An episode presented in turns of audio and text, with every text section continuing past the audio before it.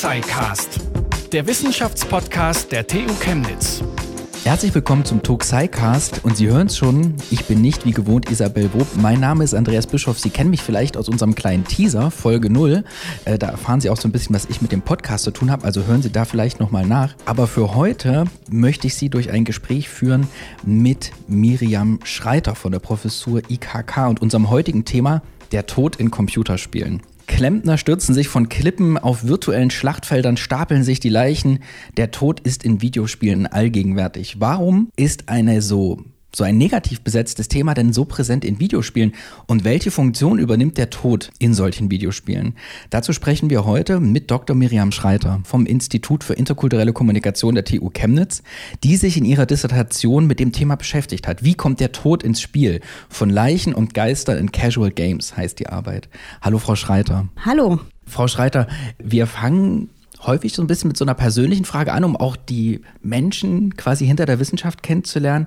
Die Frage, wie sind Sie eigentlich nach Chemnitz gekommen und vielleicht auch warum? Nach Chemnitz gekommen bin ich eigentlich über Umwege, kann man sagen. Ursprünglich bin ich Vogtländerin, also ich komme aus Sachsen ähm, und gar nicht von so weit weg. Hab dann aber nach dem Abitur ja ein bisschen Zeit im Ausland verbracht, habe in Halle studiert, an der Martin-Luther-Universität, dort auch schon interkulturelle Europa- und Amerika-Studien und habe dann hier meinen Master in interkultureller Kommunikation gemacht. Das heißt, ich bin in gewisser Weise zurückgekommen und dann auch geblieben. Also ich bin seit mehr als sechs Jahren hier wissenschaftliche Mitarbeiterin an der Professur interkulturelle Kommunikation in Chemnitz an der TU und äh, fühle mich hier sehr wohl. Sie beschäftigen sich ja in Ihrer Arbeit schon länger mit dem Tod in Videospielen. Wie sind Sie denn als jemand, der, Sie haben es schon gesagt, Amerika-Studien, interkulturelle Kommunikation macht, überhaupt zu diesem Thema gekommen? Also ich, ich glaube, dieses Thema hat sich schon etwas länger angebahnt. Äh, wenn man in seinem Leben jemanden hat, der schon seit äh, klein auf Videospiele spielt, dann guckt man da natürlich auch mal über die Schulter. Ähm, ich habe früher Moorhuhn gespielt, das war ja damals auch, naja, man könnte schon sagen, ein Shooter in gewisser Weise. Und irgendwann fängt man an, sich darüber Gedanken zu machen, was man da eigentlich wegballert. Und ähm, das führt sich dann so auch über abendliche Tischgespräche oder äh, ja, sonstige Treffen, führt sich das öfter mal fort. Und dann, ja, weiß ich nicht, hat sich das irgendwann festgesetzt und ähm, hat sich dann natürlich auch ein bisschen weiterentwickelt. Ne? Also wenn man sich eben mit Digitalisierung beschäftigt, wie wir hier an der IKK, das ist ein ganz zentrales Thema bei uns, und eben auch mit kulturwissenschaftlichen Phänomenen und äh, äh, Zusammenhängen, dann fragt man sich auch zum Beispiel Tod und Digitalisierung, wie, wie hängt das eigentlich zusammen? Also wenn ich da nochmal nachfragen darf, Sie haben in Ihrem privaten Umfeld einfach mit Gamern zu tun, eng zu tun gehabt und sind sozusagen über den Küchentisch auf das Thema gekommen. Ursprünglich bin ich über den Küchentisch, den Arbeitsplatz und äh, diverse moralisch angehauchte Debatten tatsächlich auf das Thema gekommen. Ähm, und ja, wie gesagt, das hat sich dann entwickelt und äh, ja, ist jetzt auch dann zu einer sehr schönen Arbeit geworden, wie ich jetzt mal doch ganz äh, voller Lobes für, für das Thema behaupten möchte. Wo sind denn bei so einem Thema wie Computerspielen, Sie haben eben schon Digitalisierung gesagt, und den Perspektiven von interkultureller Kommunikation, hm, was man sich ja klassischerweise so vorstellt, Menschen mit unterschiedlichem Hintergrund interagieren miteinander, müssen vielleicht Dinge aushandeln, Dinge sind ungewohnt füreinander. Wo sind da so die Schnittmengen? Inwiefern passt so ein Thema eigentlich auch äh, zum Beispiel gut in die IKK rein? Also das Thema eignet sich aus verschiedenen Gründen hervorragend für die IKK. Also weil gerade durch die Digitalisierung sich natürlich auch Vorstellungen von Lokalität beispielsweise wandeln oder weil wir Konzepte von Kultur überdenken müssen. Einfach dadurch, dass ähm, die Digitalisierung transnationale Praktiken mit sich bringt. Also es spielt mittlerweile keine Rolle mehr, wo wir sitzen, wenn wir äh, im Digitalen uns äh, bewegen, sondern eigentlich, was wir tun, ist das, was im Zentrum steht. Und äh, Konzepte wie Nation oder kulturelle Zugehörigkeit spielen beispielsweise bei Computerspielen immer weniger eine Rolle. Ne? Da ist dann eben das Spiel im Mittelpunkt oder kulturelle Regelungen, die durch das Spiel oder ähm, während des Spielens entstehen, ausgehandelt werden, haben dann da natürlich eine wesentlich zentralere Rolle als äh, ja, die Frage, ob ich jetzt aus Polen, aus Deutschland oder aus Kanada komme. Mm, jetzt sind ja Spielen und Dinge tun und Dinge beforschen zwei unterschiedliche Sachen, ne? zwei unterschiedliche Blickwinkel. Aber vielleicht noch mal so ein bisschen auch zurück zu Ihnen. Spielen Sie denn auch privat eigentlich Spiele? Und wenn ja, was zocken Sie da gern?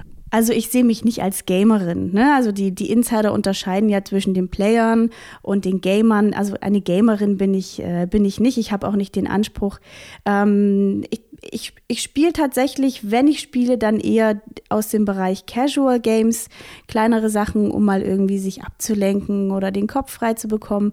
Ähm, und das machen weltweit sehr, sehr viele Menschen, auch zunehmend ältere Menschen.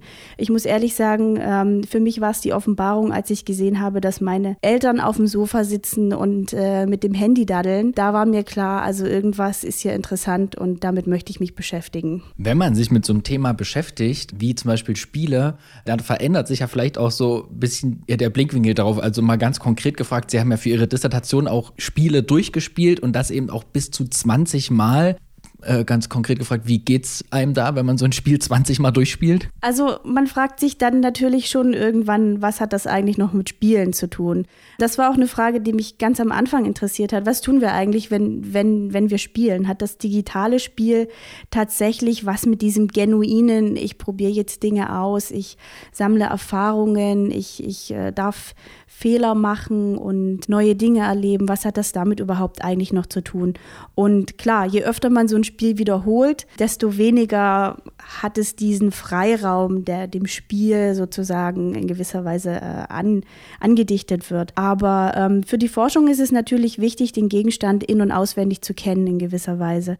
Die Schwierigkeit ist hier, dass man trotzdem sich immer noch ja, eine Balance schaffen muss zwischen Distanz und Nähe. Also man muss eintauchen, aber man muss auch in der Lage sein, einen Schritt zurückzutreten und ähm, aus der Distanz eben auch den Gegenstand betrachten zu können. Und deswegen ist es auch wichtig, das so häufig durchzuspielen, um eben diese verschiedenen Standpunkte einnehmen zu können mal ganz forschungspraktisch gefragt. Ähm, normalerweise, wenn man jetzt was erforscht, sitzt man sich ja an den Tisch, schlägt vielleicht ein Buch auf oder heutzutage geht Transkripte am Computer durch ja, so, so wie so klassische Büroarbeit sieht Forschung ja eben häufig aus. Wenn man jetzt zu Computerspielen forscht, sitzen sie dann im Schneidersitz auf dem Sofa mit dem Controller in der Hand oder wie muss ich mir so äh, Forschung zu Computerspielen, zu Videospielen ganz, ganz, äh, ja, ganz konkret vorstellen? Wie sieht das aus, wenn Sie sowas machen? Also ich habe mich der Methode des äh, sogenannten Close Playing bedient. Äh, das ist so ein bisschen abgeleitet vom Close Reading. Man taucht halt in das Material ein, man geht das mehrfach durch, man dokumentiert dokumentiert, was man tut, dann über Screenshots beispielsweise. Ich habe so eine Art Gedankenprotokoll noch nebenher geführt. Also ich habe mich beim Spielen aufgenommen. Es hat so ein bisschen Let's Play-Charakter ohne den Show-Effekt. Und ähm, ja, man, man kommentiert, man stellt laut Fragen. Und ich muss zugeben, natürlich macht man das am Schreibtisch. Aber ähm, große Teile dieses Close Playing habe ich dann auch in bequemeren Positionen, Sofa, vielleicht sogar auch im Bett gemacht. Vielleicht, das muss also an der Stelle offen bleiben. Dieser äh, Ansatz, was Sie gewählt haben, äh, Close Reading haben Sie es gerade erzählt, haben auch schon ein bisschen erzählt, was da so dazugehört, welche Praktiken. Das zählt ja zu den sogenannten, also zur, zur Ethnographie, ist ein ethnografischer Ansatz. Da kommt es ja bei so einer klassischen Ethnographie, wo jemand in einen Ort oder Land geht, was er vielleicht nicht kennt, ganz viel so um das Erleben. Also die, die Daten auch dadurch zu erheben, dass man was erlebt. Wie, wie ist das dann bei Computerspielen, wenn man so einen ethnografischen Ansatz fährt?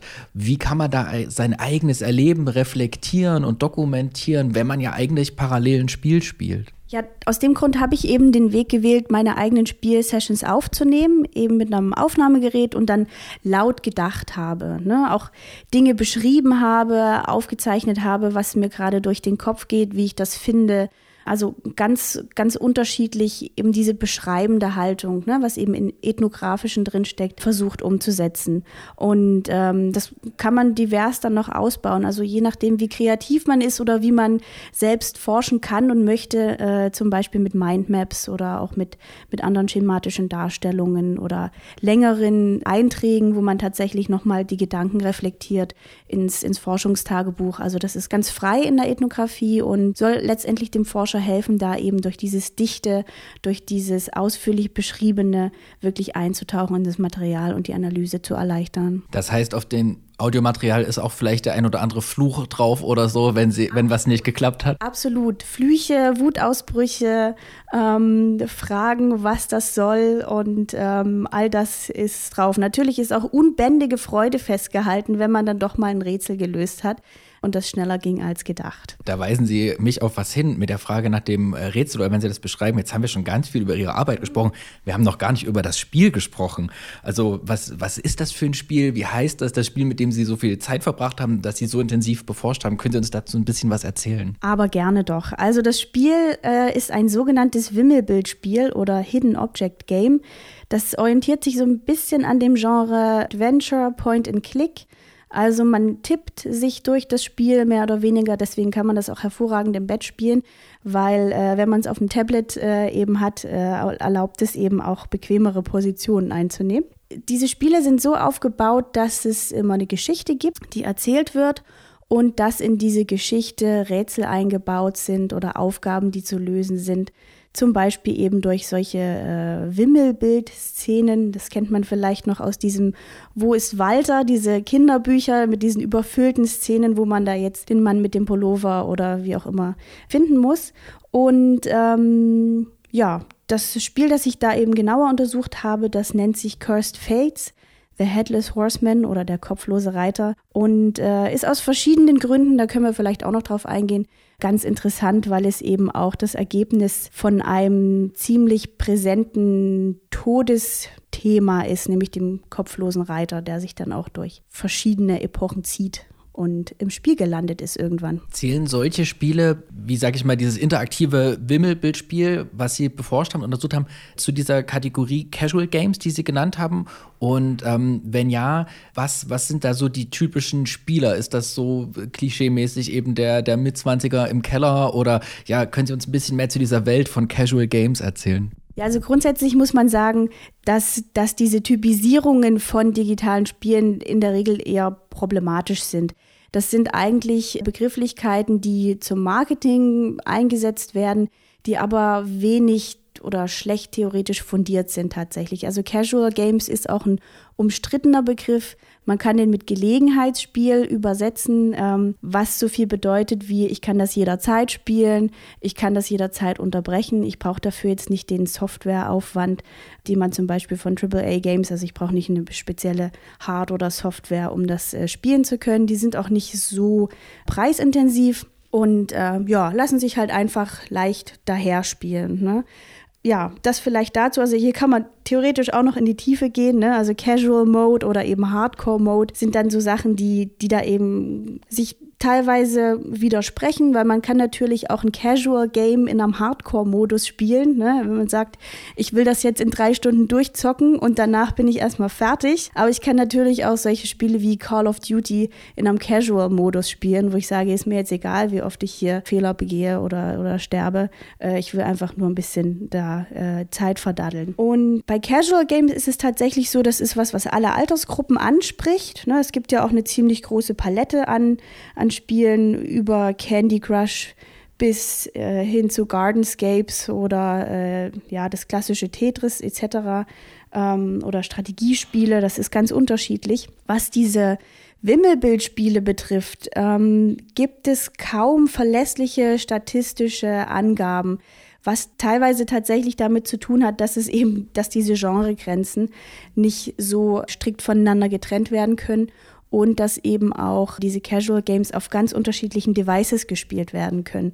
Und das heißt, Statistiken aufgeschlüsselt nach Devices helfen hier auch nicht wirklich. Also ob ich das jetzt nun auf dem PC, dem Tablet oder dem Handy spiele, ähm, ja, sei dahingestellt. Und ähm, durch mein, also die Streifzüge, die ich eben durch Online-Foren, durch hauptsächlich auch Online-Bewertungsforen gemacht habe, ist mir aufgefallen, dass Hidden Object Games oder Wimmelbit-Spiele tatsächlich eher von Frauen gespielt werden. Und jetzt habe ich hier an dieser Stelle habe ich schon öfter mal einen Rüffel bekommen. Ich nenne das 35 plus. Ich hüte mich jetzt aber zu sagen, ältere Frauen, weil da wäre ich erstens auch dabei Und zweitens muss ich das jetzt an der Stelle vielleicht auch doch nicht bewerten. Aber es ist zum Beispiel zur Einordnung schon mal gut zu wissen, ist jetzt nicht unbedingt ein absolutes Jugendphänomen sozusagen. Ne? Und man lernt jetzt auch so darüber, dass es eben durchaus eine ja, dass bestimmte Art von Spielen eben auch nochmal unterschiedliche Art von Leuten anziehen. So, und das haben wir jetzt, glaube ich, für die Wimmelbildspiele ähm, ganz gut erfasst. Was mich jetzt so ein bisschen überrascht an der Stelle und womit man ja vielleicht auch nicht so rechnet, ist dann eigentlich Ihre Forschungsfrage, nämlich wie der Tod ins Spiel kommt. Ja, also wenn ich an Wo ist Walter denke oder irgendwelche anderen Wimmelbilder so, dann äh, überraschen die ja eigentlich immer durch ihre große Harmlosigkeit. Und jetzt haben Sie sich ja ein Sujet rausgesucht, äh, wo das ja offenbar nicht so ist. Also ähm, wie, wie kamen Sie zur Frage? Wie kommt der Tod ins Spiel und wie hängt das ähm, mit dem Spiel, über das wir jetzt gesprochen haben, zusammen? Also vorhin hatte ich ja schon mal angedeutet, dass die Verbindung zwischen Tod und Spiel eigentlich schon sehr, sehr alt ist. Ne? Also das fängt ähm, bei den ersten Spielen an, die es sozusagen als Brettspiele gab, wo der Tod auch immer ein, ein, Faktor war, der jetzt für das Unvorhersehbare beispielsweise stand und der eingebaut war, um auch die Botschaft zu vermitteln, der Tod spielt mit im Leben. Ne? Also man kann nie wissen, was passiert. Es kann immer irgendwie was Unvorhergesehenes passieren und früher war es eben dann oft der Tod, der die Leute ereilt hat äh, ist ja heute auch noch so, was dann aber auch noch ein bisschen eine andere Botschaft hatte. Dann haben wir vielleicht auch solche Sachen wie, äh, denken Sie an die Gladiatorenkämpfe beispielsweise im alten Rom, da hat man ja auch Tod und Spiel irgendwie zusammengebracht. Und die digitalen Spiele, die greifen das Thema natürlich auch auf als Kulturprodukte genauso eben auch wie, wie Filme oder literarische Werke oder Bühnenaufführungen etc. Das heißt, es ist jetzt gar nicht so überraschend, dass der Tod im Computerspiel ist. Aber mich hat eben nur interessiert, wie ist er da hingekommen und ähm, wie wird er dort inszeniert, welche Rolle spielt er eben dort. Wenn Sie vom vom Tod und seiner Bedeutung früher sprechen. Ne, der hat ja die Leute tatsächlich auch mal schneller ereilt, noch als das heute der Fall ist. Oder eben auch ähm, diese Gladiatorenspiele, das war ja auch viel ernsthafter, ja. Also da ist ja der Tod wirklich als der Tod. Ähm, da im Computerspiel ist das ja ähm, bis auf äh, schlimme Ausnahmen zum Glück nicht so, äh, dass die Folgen so direkt in der, in der echten Welt auftreten. Wie wird denn der Tod so im Spiel inszeniert? Wie, wie kommt er da so eben rein? Wie, wie tritt er auf? Also ich will jetzt nicht zu viel vorwegnehmen, aber mein Gedanke oder meine Gedanken waren eigentlich die am Schluss meiner Forschung, dass ja, je länger man sich mit Tod beschäftigt, desto weniger weiß man, was das eigentlich ist.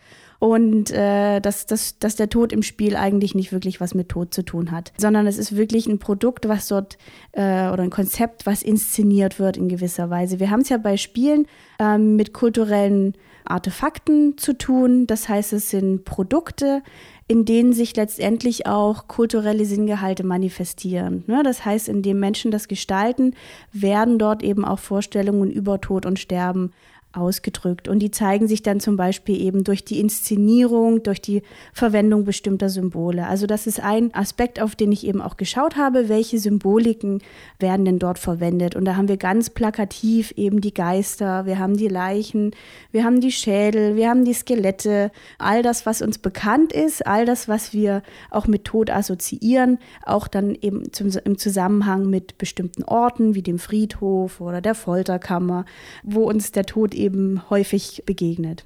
Diese, ähm, diese Vielfalt, wie der Tod manchmal angedeutet wird, manchmal wird auch im Spiel dann vollzogen oder so, ähm, die haben sie ja in verschiedenen sogenannten Beziehungsnetzen untersucht. Können Sie uns ein bisschen einen Einblick geben, was so mit Beziehungsnetz gemeint ist, was das auch hilft, diese Gedanken zu ordnen, diese Inszenierung eben ins Verhältnis zu setzen? Ja, was, was muss ich mir als vielleicht unbedarfter Casual Gamer oder so einem Beziehungsnetz vorstellen?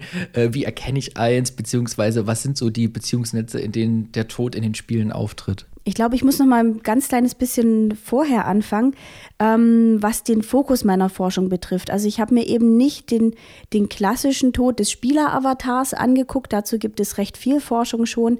Und mein Ansinnen war letztendlich auch eben zu schauen, was wurde denn noch nicht erforscht in dem Zusammenhang. Und das sind tatsächlich eher Todesdarstellungen ähm, vom Tod des anderen, also NPCs, sogenannte Non-Player Character. Das heißt, also der, der Tod des anderen, wie wird der dargestellt und inszeniert? Das war ähm, ein wichtiger Punkt, auf den ich mich konzentriert habe.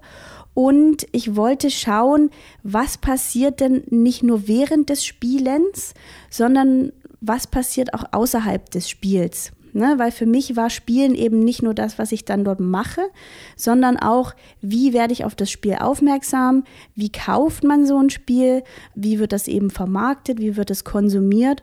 Und letztendlich auch, wie wird es bewertet, weil Spielebewertungen, Online-Spielebewertungen sind heute sehr, sehr präsent im Netz. Und das war eben für mich auch ein Feld, was zum Computerspielen, zum digitalen Spielen dazugehört hat. Und über diese Breite spannen sich letztendlich auch diese sogenannten Beziehungsnetze, Ökonomien habe ich die genannt, wobei Ökonomie eben hier dann nichts äh, nicht ausschließlich was mit Geld zu tun hat, sondern eben mit Austauschbeziehungen, mit Wechselwirkungen zwischen diesen einzelnen Feldern und Bereichen. Und da kann man einmal sagen, dass es transnationale oder ähm, transmediale Beziehungen gibt, wo man eben schauen kann, dass eben der Tod im Spiel, zum Beispiel durch die Allegorie des kopflosen Reiters, von ganz altem Sagenstoff, mythischen Elementen über äh, lyrische Aspekte und Werke, über Short Stories und Geschichten, über den Film ins digitale Spiel kommt. Ne, also das ist zum Beispiel eine Infrastruktur, die man sich da anschauen kann um eben zu ergründen, wie kommt denn der Tod durch all diese Medien auf eine bestimmte Art und Weise ins Spiel. Dann hatte ich ähm, noch drei weitere Ökonomien mit aufgegriffen. Das, eine davon habe ich die Ökonomie der Aufmerksamkeit genannt. Das ist jetzt kein Begriff, den ich mehr oder weniger geprägt habe, den gibt es schon vorher, aber der zeigt eben ganz deutlich, dass man mit Tod sehr, sehr viel Aufmerksamkeit wecken kann. Das ist wichtig für die Vermarktung und für den Verkauf dieser Spiele.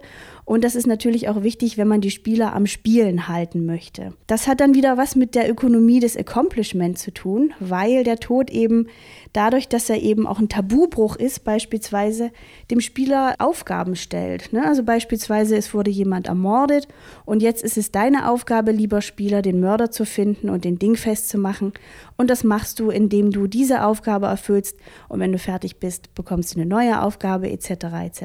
Und dann haben wir noch die Ökonomie Ökonomie des Wertes, so habe ich sie genannt, wo eben auch deutlich wird, dass Tod auf einer wesentlich abstrakteren Ebene, sozialpsychologisch könnte man sagen, ins Spiel kommt.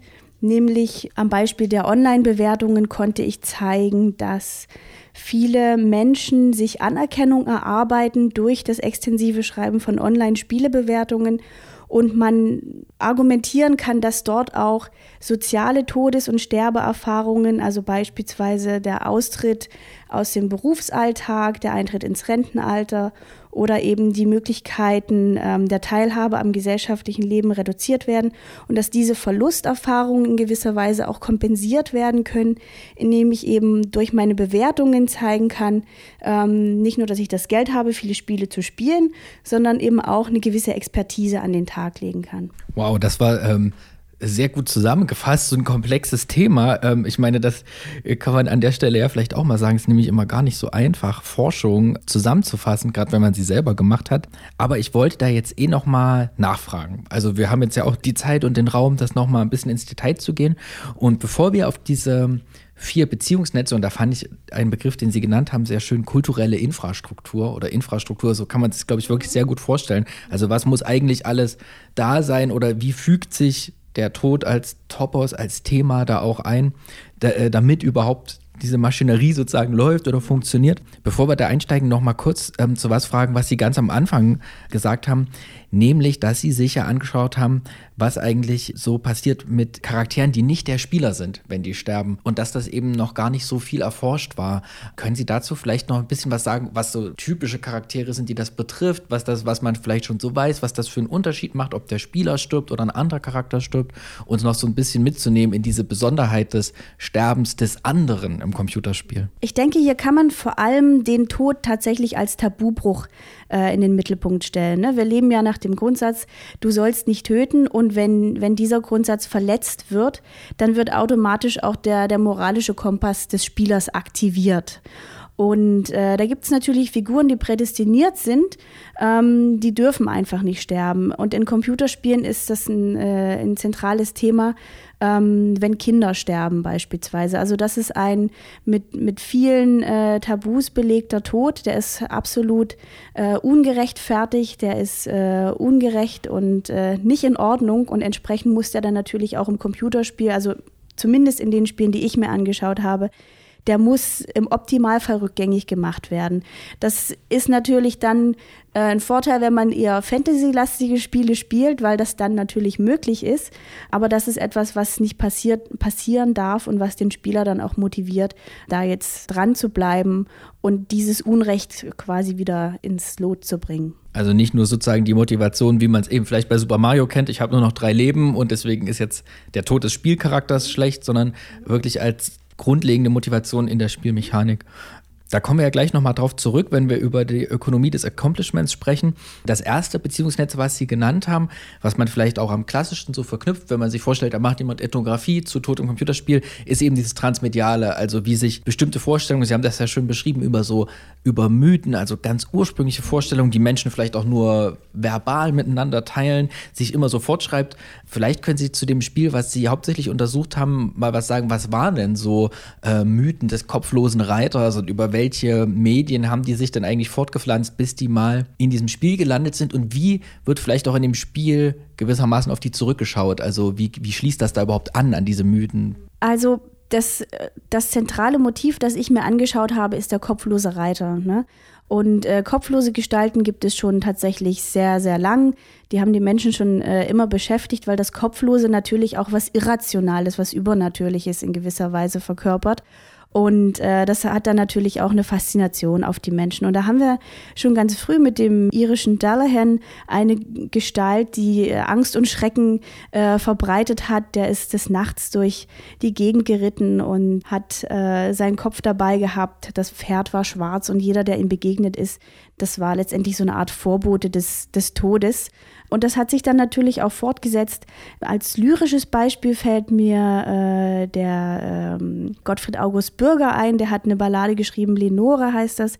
Das ist, denke ich, so der Anfang auch des kopflosen Reiters, den ich mir angeschaut habe.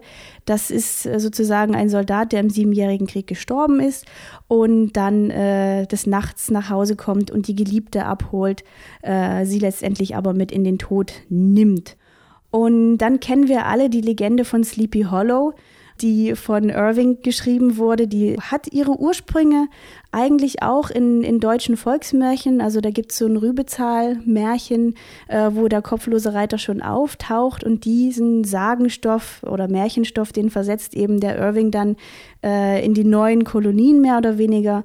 Und die Legende von Sleepy Hollow ähm, nimmt dann auch ja, an Fahrt auf, ist ziemlich populär in den USA, auch heute noch. Gerade wenn man in Sleepy Hollow mal war. Also es wurde äh, umbenannt, früher hieß es Terrytown und äh, heißt heute Sleepy Hollow auch zu touristischen Zwecken, merkt man schon, dass es da auch ein Vermarktungspotenzial gibt, ähm, an das natürlich auch Tim Burton dann mit seinem Film Sleepy Hollow angeknüpft hat. Und ja, letztendlich muss man sagen, dass, dass das Computerspiel, was ich mir angeguckt habe, sehr eng orientiert ist an diesem, an diesem Burton-Film. Ähm, nicht nur in der Visualisierung, sondern auch in der Story. Und äh, man kann das natürlich auch transmediales Storytelling nennen, also dass eine Geschichte eben auf verschiedenen Ebenen über verschiedene Medien weitererzählt wird. Andererseits sind Computerspiele natürlich auch kommerzielle Produkte, das heißt, die sollen und wollen verkauft werden und die müssen natürlich bei aller Kontinuität auch immer wieder was Neues haben, das dann mit Vertrautem kombiniert wird. Und ich denke, da dieser Sleepy Hollow Stoff, der hat sich da ähm, ja sehr angeboten. Und äh, deswegen verwundert es auch nicht, dass es letztendlich in so ein Spiel überführt worden ist. Heißt das, ich muss mir das in dem, ähm, in dem Spiel, was Sie sich angeschaut haben, auch so vorstellen, dass der Hauptcharakter vielleicht so ein bisschen aussieht wie äh, Johnny Depp und dass es so eine B Bluteiche oder sowas gibt und äh, diese Szenen aus dem Film auch so aufgegriffen werden? Also ein bisschen ist gelinde gesagt untertrieben. Ich habe da so ein bisschen recherchiert. Ich glaube, da gab es auch rechtliche Probleme, weil tatsächlich der, der äh, Inspektor doch dem Johnny Depp recht ähnlich sah. Und auch so einige Aspekte, die gerade schon genannt wurden, also hier der, der Dreadful Tree und ähm, die Hexen etc. Also die Parallelen sind sehr, sehr stark. Ne? Ich will nicht behaupten, dass die Spieleentwickler da auch unter einem gewissen Produktionszwang oder Druck stehen, ne? aber wenn man eben schon Vorlagen hat, die funktionieren, dann ist es ja auch äh, ein leichtes, sich daran zu orientieren und daraus was Neues zu machen oder beziehungsweise ja was anderes zu machen. Ne? Also das Interessante am Spiel ist dann, dass die Inhalte schon auch angepasst werden, eben für dieses eher Performative, ne, was man im Spiel hat, im Vergleich jetzt zu einem, zu einem Film in gewisser Weise wenn man sich so diese transmediale Storytelling, haben sie es genannt, also diese Arten, wie so von Tod erzählt wird, anschaut, dann ist er so bei diesen Gruselmärchen, man sitzt da und schaudert sich so ein bisschen. Bei Filmen ist dann schon so, ähm, da äh, hat man ja das Bild vor Augen, so äh, dunkler Raum, das weiße Fernsehlicht bescheint nur die Gesichter und die Hand so vielleicht noch in die Armlehne gekrallt oder so. Und jetzt beim Computerspiel, da werden ja die Leute aber wieder so ein bisschen aktiver. Macht das was mit der, mit dem Erleben des Todes, auch des anderen aus, wenn die Leute die, also wenn die Spieler sozusagen ja selber auch eine aktivere Rolle haben als zum Beispiel im Kino? Hm, das ist eine gute Frage. Also ich habe das selber nicht so erlebt, weil einfach, ich, ich denke, das hängt viel damit zusammen, also mit diesem Thema Immersion, also das Eintauchen tatsächlich in, in, den, in den Stoff. Ich denke, das gelingt bei einem Film auf eine andere Weise als durch ein Computerspiel, weil das Computerspiel hat auch tatsächlich viele Unterbrechungen, ähm, sei es durch eben Szenen, die dort eingefügt werden oder durch Dialoge, durch die man sich erstmal durchklicken muss oder eben dann durch, durch Rätsel oder sonstige Aufgaben, die man im Spiel erledigen muss. Aber es lässt sich auch eine Tendenz feststellen bei diesen Wimmelbildspielen. Die galten früher noch als so ein bisschen seichte Unterhaltung, wenngleich auch schon immer dieses Krimi-Thema oder Thriller-Thema eine Rolle gespielt hat, gibt es heute Spiele, die mehr eben in die Horrorrichtung gehen. Also da geht man dann in, naja, ganz klassischerweise das Lehr leerstehende Irrenhaus etc., wo dann gruselige Keller und Schreckgestalten auf einen warten. Also da wird auch ein bisschen mehr noch mit den äh, Emotionen der Spieler gespielt. Das klang jetzt immer schon mal so durch, dass der Tod ähm, in den Computerspielen eben auch so eine Aufmerksamkeitsfunktion hat. Ne? Sie haben das eben die Ökonomie der Aufmerksamkeit genannt. Also, dass der Tod vielleicht auch deswegen ein Stück weit so allgegenwärtig in Computerspielen ist, weil man damit jetzt mal ganz vor kurz gesagt auch leichter eben Geld machen kann. Ähm, kann man das so zusammenfassen? Ich würde das so zusammenfassen, ja. Ich bin der Meinung, dass wenn man sich mit Computerspielen beschäftigt, darf man eben nicht außer Acht lassen, dass damit Geld verdient wird. Und mittlerweile wird damit sehr, sehr viel Geld verdient. Auch gerade Casual Games sind, äh, was das betrifft, auf dem aufsteigenden Ast, weil man eben merkt, damit kann man viel Kohle machen.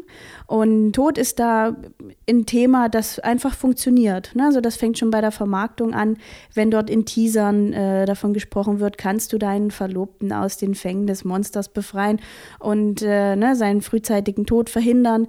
Auch an den Namen erkennt man das schon. Ne? Die heißen dann irgendwie Kuss des Todes oder Tanz mit dem Tod. Also das sind schon Themen, die dort immer wieder auftauchen. Also ich meine, gewisserweise fragt man sich dann, warum das immer noch funktioniert, wenn das doch so überbordend äh, in den Vordergrund gestellt wird. Aber ähm, ja, da bin ich leider auch noch nicht zu einer Antwort gekommen.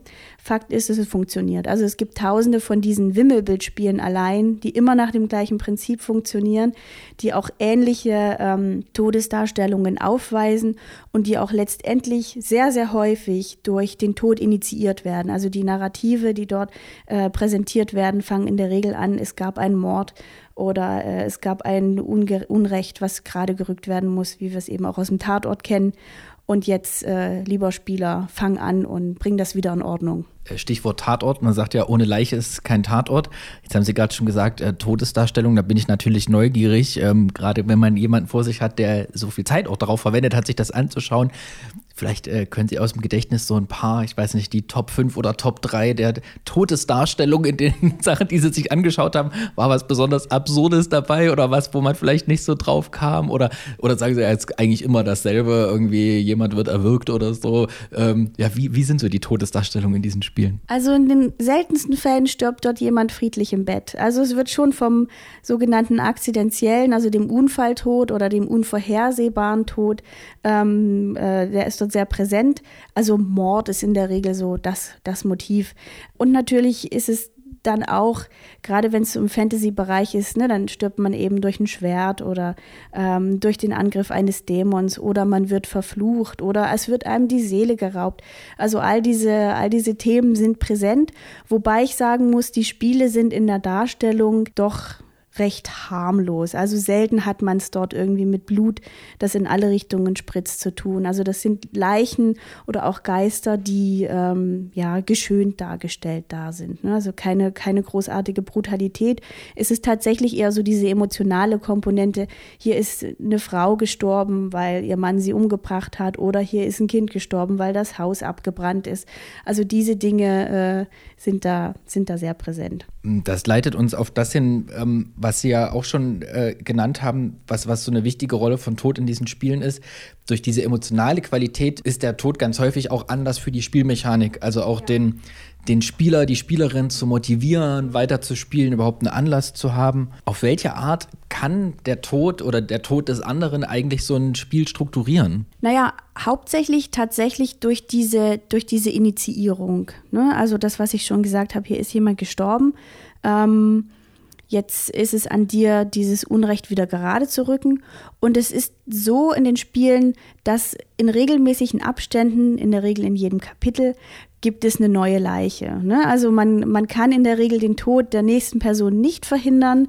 Ähm, das ist gescriptet, das ist vorgegeben, sondern man läuft letztendlich dem Tod immer hinterher bis es einem doch am Schluss gelingt, da jetzt zum Beispiel den kopflosen Reiter dann dingfest zu machen und für immer in die Unterwelt zu verbannen und am besten noch in die Unterwelt hinterher zu reisen und ihn auch dort letztendlich ähm, ja, zu vernichten. Ne? Also letztendlich kann man von einer finalen Austreibung und dem Tod besiegen letztendlich sprechen. Ne? Das ist immer das Ziel. Könnte man ja, mehr drin sehen, ne, dass es auch etwas ist, was uns heutzutage umtreibt. Wir wollen ja auch möglichst lang leben, wir wollen möglichst gesund leben. Ähm, es gibt in unserem Leben zahlreiche Vorkehrungen, die dafür sorgen, dass wir ein gesundes, langes Leben führen. Das fängt beim Autogurt an und das hört beim Rauchverbot auf. Und ja, also diese, diese Dinge lassen sich dann dort auch herauslesen. Ne? Also, dass wir spielen, um letztendlich das Gefühl zu haben, okay, der Tod kann besiegt werden und das Unrecht kann aus der Welt geschaffen werden. Ja, tatsächlich sind heute die Wahrscheinlichkeit, selber zum kopflosen Reiter zu werden, geringer als im Siebenjährigen Krieg. Die, die abschließende Ökonomie oder die vierte ähm, war dieses Feld der Ökonomie des Wertes. Sie haben vorhin schon mal gesagt, also dass sich mit dem Spielen, sich mit dem Beschäftigen vom Spielen auch so bestimmtes Wert, auch als Gegenteil von Verlust vielleicht einhergeht. Können Sie noch so ein bisschen was zu dieser Ökonomie des Wertes, vielleicht auch der, der Spielfiguren, auch gerade der anderen im, im Videospiel erklären? Ja, also ich muss sagen, diese Ökonomie des Wertes ist dann doch die abstrakteste von allen und auch die, wo ich selber noch viel Forschungsbedarf selber sehe. Das macht sie vielleicht auch am spannendsten, aber vielleicht auch am ja, schwerer greifbarsten. Ich hatte ja schon gesagt, dass man hier Tod eher auch als abstraktes Konzept, also als soziale äh, Verlust- oder Sterbeerfahrung verstehen kann. Man kann sich natürlich auch äh, fragen, was ist das eigentlich für ein Gegenstand, also das Spiel, mit dem man es da zu tun hat. Ist das etwas, was, ähm, jetzt wird es ein bisschen philosophisch abstrakt, was letztendlich auch was äh, mit Tod zu tun hat. Also kann so ein Spiel letztendlich sterben oder ist das Tod, was hat das mit Vergänglichkeit zu tun? Ich habe mir da so ein bisschen auch neben diesen Online-Spielebewertungen, auf die ich ja vorhin schon eingegangen bin, auch angeschaut, wie entstehen diese Spiele. Also ich bin jetzt kein Spieledesigner oder äh, habe dort immens tiefe Einblicke, aber man könnte sagen, diese Spiele, diese Wimmelbildspiele, die sind eigentlich tot oder die, ähm, die verdrängen selbst den Tod, weil sie einfach einfach leer sind. Ne? Durch diese immer gleiche Struktur, die immer gleiche Erzählung, die Verwendung von immer gleichen Symbolen, die dann letztendlich auch ja, ihren Inhalt verlieren. Ne? Also wenn ich den tausendsten Schädel gesehen habe, dann reißt er mich nicht mehr vom Hocker. Und ähm, das heißt, sind diese Spiele an sich eigentlich haben die irgendwas Lebendiges an sich oder wiederholen die nicht immer sich selbst wieder und verlieren dadurch irgendwie auch an Lebensenergie. Also das soll jetzt nicht in die esoterische Richtung gehen, aber viele Spiele sind eben auch, man könnte sagen, Zombies in gewisser Weise, ne? weil so wie die produziert werden, in der Regel kommt da zweimal in der Woche ein neues Spiel auf den Markt benutzen die Produzenten, die Designer natürlich eben auch Bruchstücke aus anderen Spielen. Ne? Also da wird geklont und dann wird da kopiert und dann wird da irgendwas verwurstet, was schon mal da war, ne, sodass letztendlich irgendwie immer so ein Frankenstein entsteht, könnte man sagen. Und irgendwann sterben diese Spiele natürlich auch. Ne? Irgendwann spielt keiner mehr das Spiel, was vor zehn Jahren in war. Erinnert sich niemand mehr dran. Und äh, ja, die gehen dann letztendlich auch gewisserweise unter und in die Rente und äh, wenn man das so sagen kann. Und sind nicht mehr, sind nicht mehr präsent. Oder auch wenn, wenn man jetzt von der Software ausgeht, irgendwann kann man die nicht mehr spielen, weil das Betriebssystem nicht mehr funktioniert, kennt man ja auch. Da will man mal irgendwie ein Spiel aus den 90ern spielen und das braucht man dann in einer bestimmten Retro-Version, sonst leistet es der Rechner einfach nicht mehr. Ne? Also die verschwinden dann auch in der Versenkung in gewisser Weise. Ja, oder sie werden wiedergeboren durch irgendwelche In-Browser-Applikationen, weil sie besonders beliebt sind und dann hat irgendeine lebendige Community ja. sie quasi aus dem scheinbaren Tod geholt was ich ganz spannend an Ihrer Beschreibung jetzt fand, Sie haben das ja jetzt von den Spielen her gedacht, ne, inwiefern die eigentlich auch manchmal schon so ein bisschen in Anführungszeichen leblos sind, ne, weil sich so viel wiederholt, sowohl formal als auch inhaltlich. Wenn man sich aber auch noch mal überlegt, wo und in welchen Gelegenheiten werden gerade solche Casual Games eigentlich gespielt, das ist ja auch so in Anführungszeichen tote Zeit. Ne? Das ist im Zug, im Bus, sonst wo irgendwie, wo, wo man vielleicht auch einfach mal Zeit rumbringen will oder eben auf der Couch abends nach dem Arbeitstag einfach so zum Abschalten. Also da steckt vermutlich wirklich so eine kleine äh, Seelenübertragung drin. Denn das Spiel soll dann ja auch gar nicht zu aufregend und zu lebendig sein, sondern man soll es eben so wegklicken können auf so einer vordergründigen Ebene vielleicht. Genau, da geht es ums Zeittotschlagen.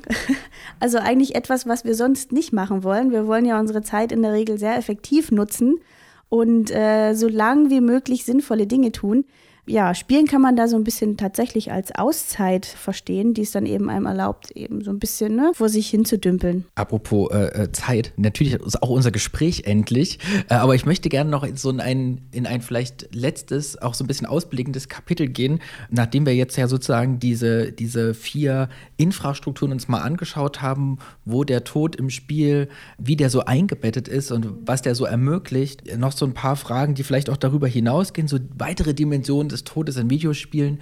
Und eine erste ist, dass, äh, Sie haben es schon gesagt, der Tod ist in vielen Videospielen sehr präsent. Und wenn man den Gedanken mal weiterführt, dann sind eigentlich viele Videospielhelden eigentlich Massenmörder. Ja? Also selbst jemand, der so harmlos aussieht wie Super Mario, der ist auf Zehntausende, Hunderttausende, Millionen von Schildkröten draufgesprungen oder hat irgendwelche anderen Figuren abgeschossen.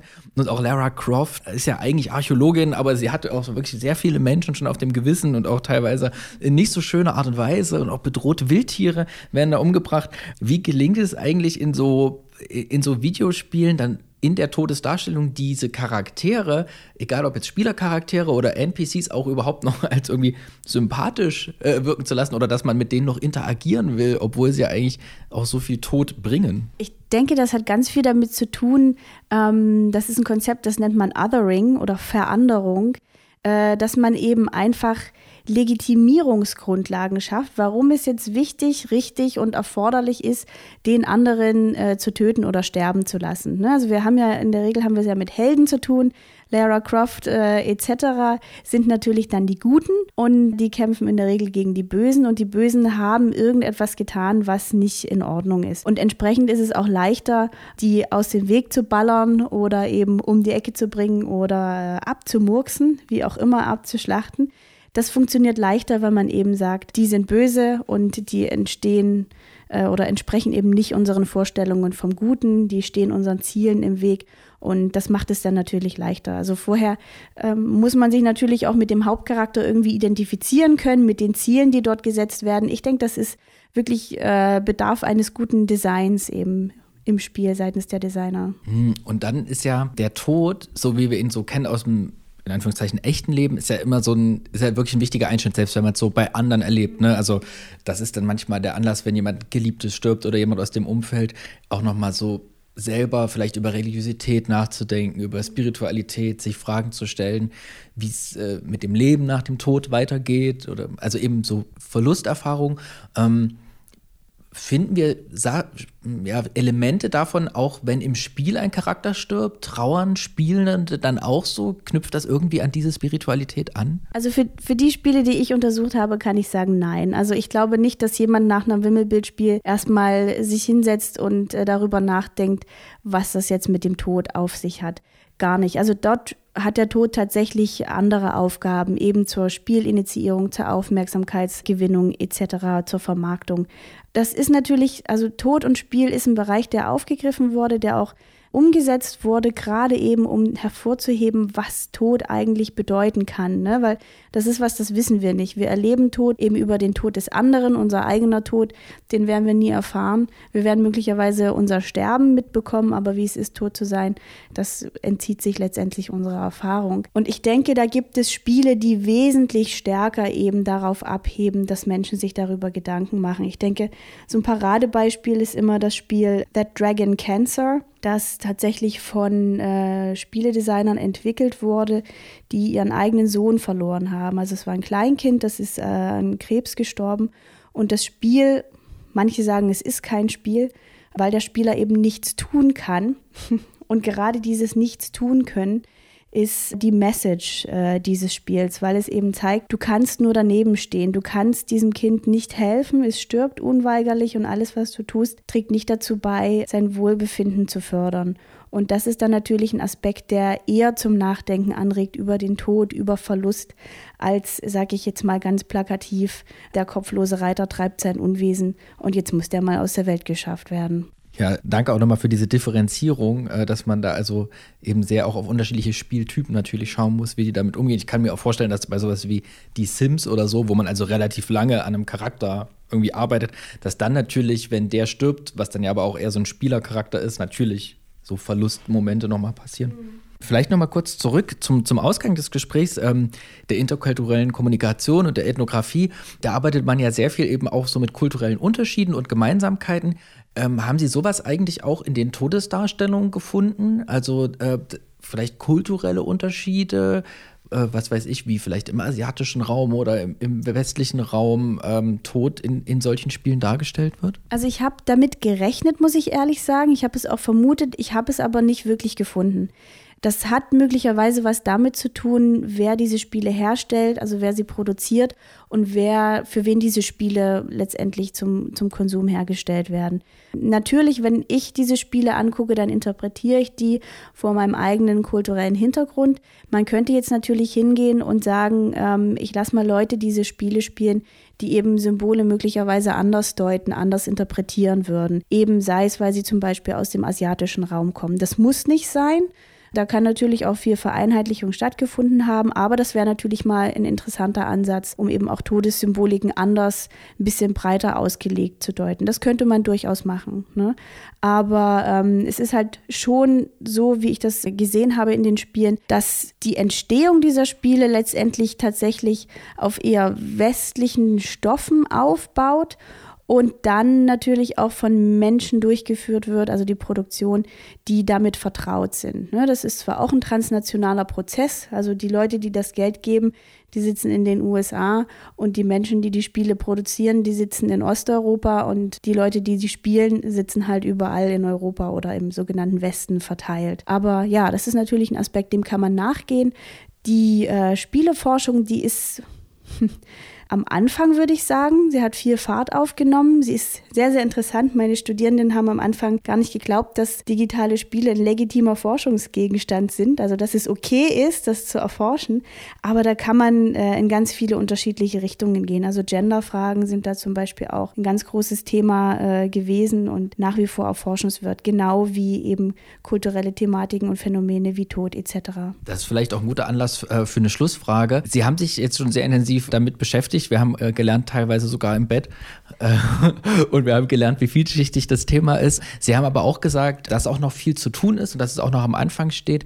Äh, vielleicht können Sie uns ja so einen kleinen Ausblick geben in so ein, zwei Fragen, die Sie gerne in den kommenden Jahren zum Bereich digitale Spiele gerne noch erforschen würden. Also natürlich ist das Tod nach wie vor etwas, was mich, der Tod nach wie vor etwas, was mich fasziniert. Und ich denke, da kann man tatsächlich noch ein bisschen in die Tiefe gehen, gerade was ich vorhin angesprochen habe, die Ökonomie des Wertes, also auch abstraktere Themen, die eben nicht so diese visuellen, textuellen Aspekte in den Vordergrund nehmen, sondern tatsächlich sich auch äh, ja, mit anderen Facetten nochmal beschäftigen, fände ich tatsächlich wirklich spannend. Ich muss auch sagen, ich habe das Thema auch noch nicht über, das geht ja vielen so, die dann so lange daran geforscht haben und sagen, bloß nicht nochmal damit irgendwie auseinandersetzen. Das geht mir nicht so. Ich finde das nach wie vor interessant. Was ich nicht so spannend finde, muss ich ehrlich sagen, wären so Killerspieldebatten. Also ich glaube, die sind aus meiner Perspektive werden die sehr, sehr einseitig geführt und ähm, das, ja, glaube ich, entspricht nicht so den komplexen Zusammenhängen, in die man digitale Spiele platzieren sollte. Aber was ich auch schon gesagt habe, gerade Genderfragen, wer spielt eigentlich diese Spiele, warum spielen die Menschen diese Spiele, das finde ich nach wie vor spannend, auch dann eben im Zusammenhang mit kulturellen Phänomenen. Vielen Dank. Das war Miriam Schreiter zum Tod im Videospiel. Und das war der Tuxicast. Ihr findet uns auf der Website der TU Chemnitz, auf Spotify, Apple Music, Deezer und überhaupt überall, wo es Podcasts gibt. Und damit der Tuxicast noch besser wird, hinterlasst uns doch bitte Feedback und Kommentare, entweder auf Facebook oder auf Twitter. Wir haben auch eine extra E-Mail-Adresse eingerichtet, die findet ihr auf der Website der TU Chemnitz und teilt auch den Tuxicast. Also nicht nur online, teilt ihn auch gerne analog mit euren Freunden, Eltern und auch den Dozierenden. Die freuen sich darüber nämlich auch. Und damit wünsche ich einen angenehmen Tag und wir hören uns bald wieder. SciCast, der Wissenschaftspodcast der TU Chemnitz. Zu hören auf der Website der TU Chemnitz, aber auch auf Spotify, Apple Podcasts und wo es Podcasts gibt.